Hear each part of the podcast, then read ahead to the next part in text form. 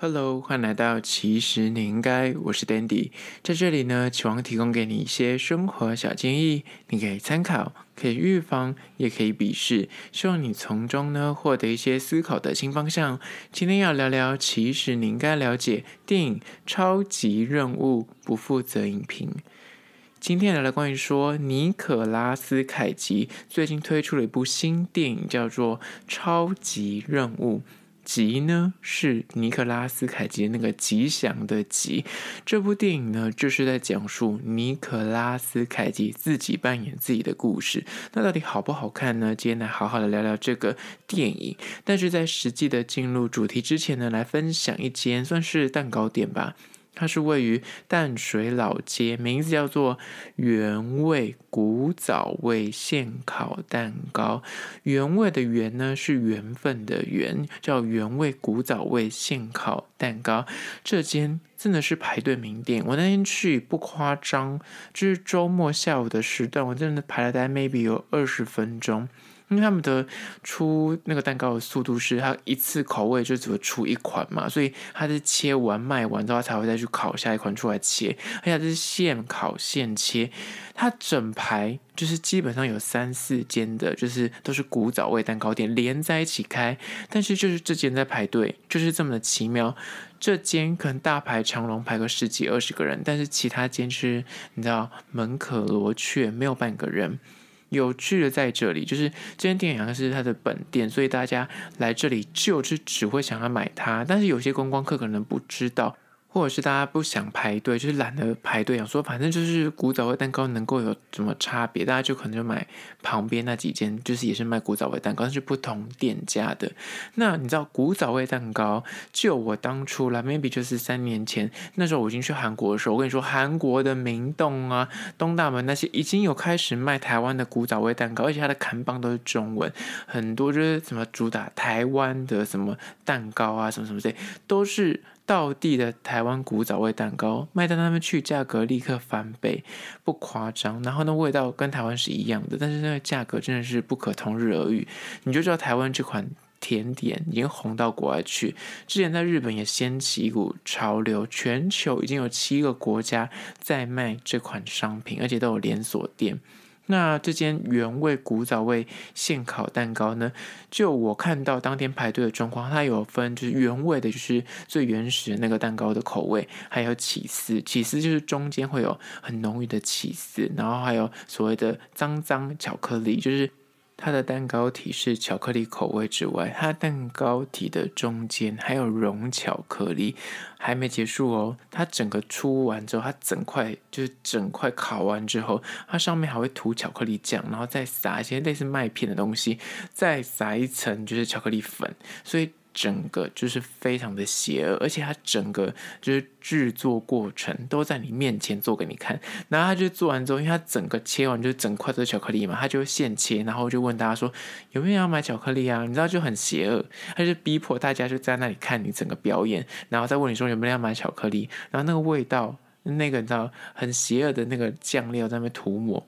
你怎么可能不买呢？然后这间店就是三个口味：原味、起司跟巧克力口味之外呢，那我刚刚说的，因为那条街上面就连着三间都是卖古早味蛋糕，但是我觉得他们蛮聪明的。这间就在正在正中间的这间叫缘起古早味蛋糕，它就是大排长龙，可是旁边那两间就在左右两侧都有一间，他们就很厉害哦，分众。他们就卖个人口味，他把原本那个一大块的切成小块，然后他也卖小块的之外，他还卖特殊口味。所以有些人就是不想，就耐不住性子，不想等那么久的话，他就可以去旁边买。而且旁边还有一些特殊口味，或者是你如果是一个人逛街想立刻吃掉的话，他也有卖那种小块，就是可以一个人啊、呃、个人份的古早味蛋糕。我觉得蛮好的，就大家不要去竞争同一款商品，然后就变成是那种蛋挞效应，就大家还是稍微有点分众。然后我觉得这店可能也是，就生意已经好到一个大家都要排队，他也不缺那个零头，所以就让那些其他屑屑给旁边人赚。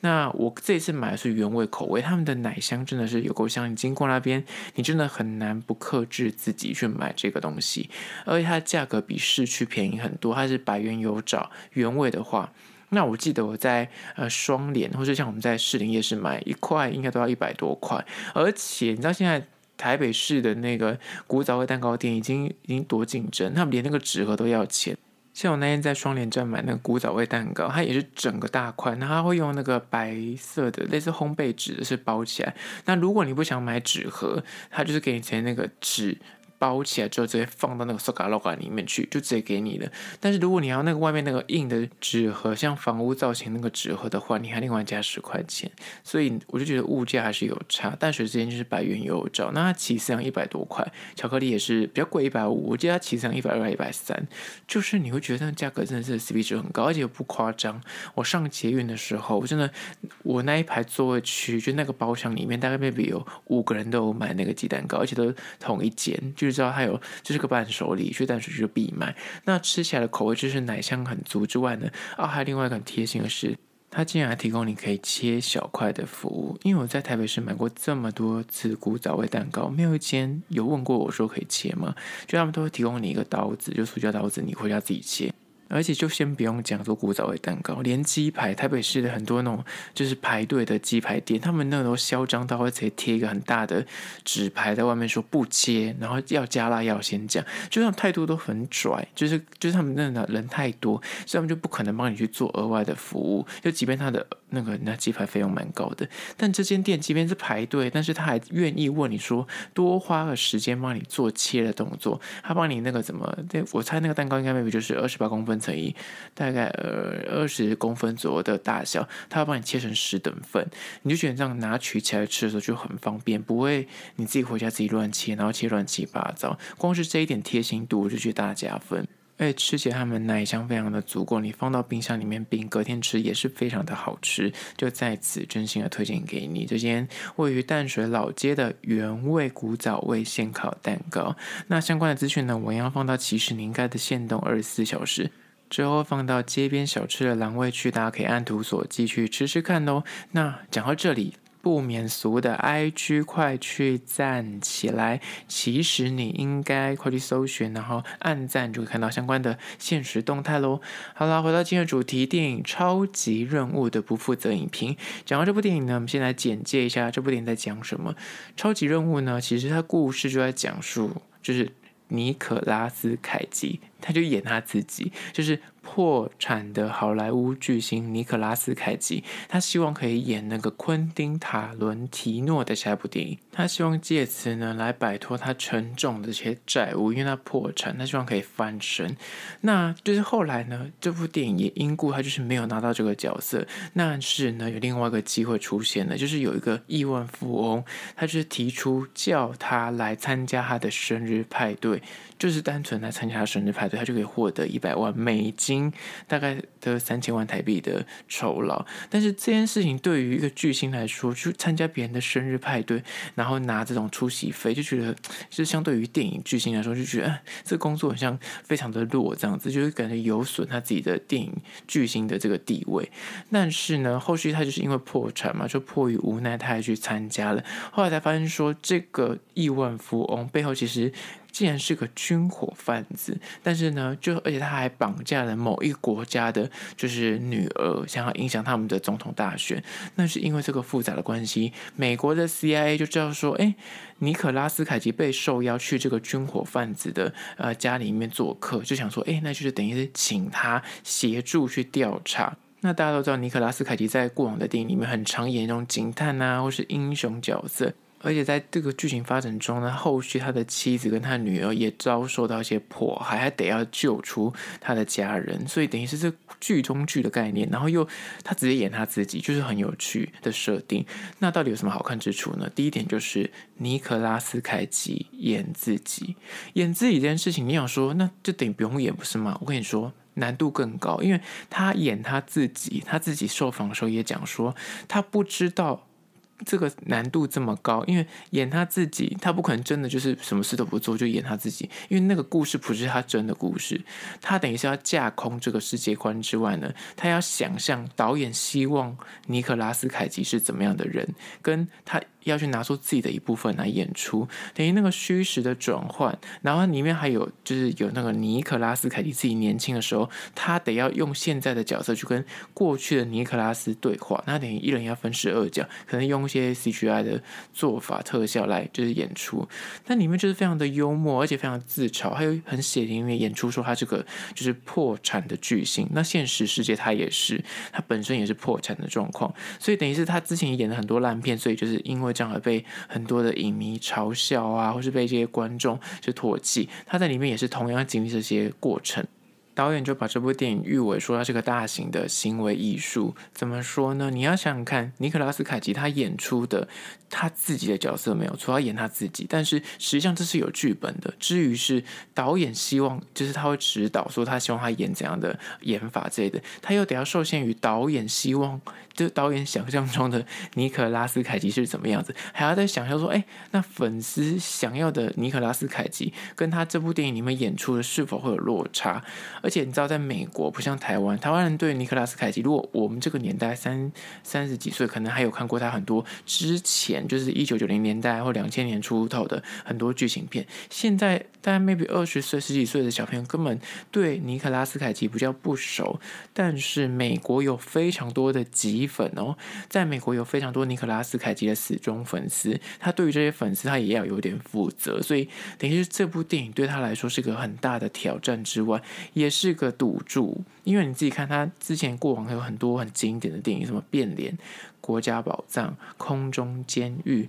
然后战地情人这几部片都我都看过，就是很经典的那种很纠结的剧情片，然后当初都是一推出就是等于是好莱坞。叫好又叫座的当时的那卖座巨片，那。现在转眼过去没二三十年，尼可拉斯凯奇现在的确在近几年他的那个作品就是参差不齐，那他也开始转为导演，自己有在导戏跟编剧，但是他等于是最近有点沉寂一阵子，他借由这部戏立刻真的在票房上，而且他自己的身世上整个又翻转了，他借由演他自己，等于是再创事业的高峰，所以这是第一个看点。那第二看点那，是关于说他自己本身的八卦新闻也套用到这部电影里面，就是真。实的生活跟虚拟的电影世界，呃，等于是连接的，因为他本身就是有被为人诟病，就是他有破产的经验，他花的比赚的还多。尼可拉斯凯奇他曾经是好莱坞最高薪的演员之一哦，在二零零九年的《富比士》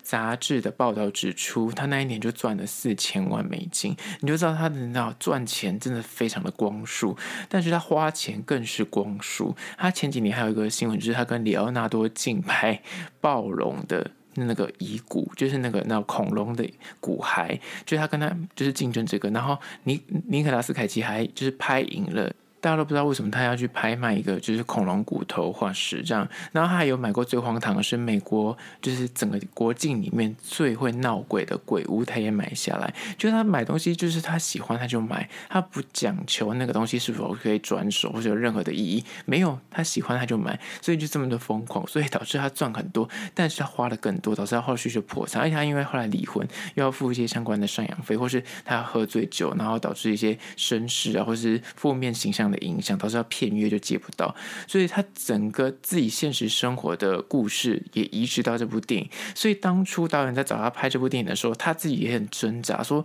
我这样演是不是有点有损我自己的那形象？至于是导演也是跟他讲说，他其实很崇拜他，他演这部戏并不是要酸他，不是像那种很多酸民是为了看好戏，所以想说找他来演一个让他自己露贼的故事，并不是。当初导演是找他来，是希望可以让大家看到不同面向的尼克拉斯凯奇，而这是在电影里面可以看到的第二个看点。第三个看点呢，是尼可拉斯凯奇的极粉，就是那些他的粉丝会非常的嗨。在过往的电影之中呢，就是你看他很多的道具或他的所谓的彩蛋都会在这部电影出现，所以你本身如果对于他的电影你如数家珍的话，你这部电影会找到很多的乐趣。像它里面就有一幕是等于一个疯狂粉丝，他收集了很多尼可拉斯凯奇当年做电影里面的一些道具也好啊，海报也好，或是当初的一些戏服也好。这样里面就出现了空中监狱里面那个烧焦的兔子玩偶，还有他那个前几年的那个热门电影叫做《曼迪》里面的电锯，还有国家宝藏的火把，还有一尊就最荒唐是他在变脸里面的一比一等大的蜡像，而且还手持双金枪的造型，那就是这些东西都是，如果你是他的粉丝，你看你就会哦很有感，或是你之前看过很多的电影，你就会在里面找到很多的台词趣味或是彩蛋。那里面还有一个大家最近大家新闻里面很喜欢炒热的说，这部电影很莫名其妙带动了另一部电影的，等于说是典籍也好，或是大家会再去重新把它找出来看，就是柏林顿。熊熊出任务，这部电影真的在里面占了一个很重要的关键串场角色。虽然我本身没看过，但他在里面演的让你觉得说，哎，我很想他找出来看一下，因为他把他演的很好看。那这也是个小小的彩蛋之一。就在里面有很多剧中剧的设定啦，就是会对照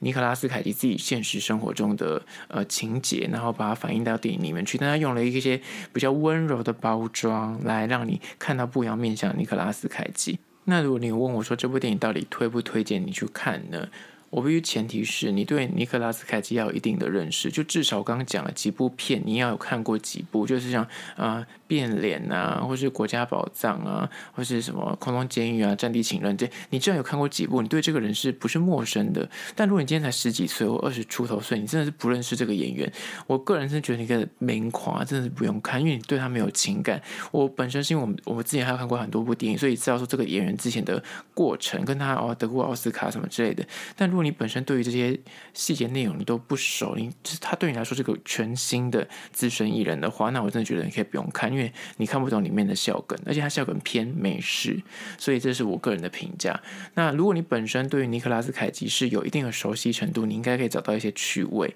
那我觉得是蛮好看的。好啦，这是关于电影《超级任务》的不负责影评。那对于今天的议题，你有任何意见跟看法想要分享的话呢？不管此刻你收听的是哪个平台，快去按赞订阅。如果你是厂商的话呢，在资讯栏我有信箱，或者你可以加我 IG 私讯跟我联系。最后关于说，如果你是用 Spotify 或者 Apple Podcast 收听的朋友呢，快去按下五星的评价，写下你的意见，我都会去看哦。好啦，这是今天的，其实你应该下次见喽。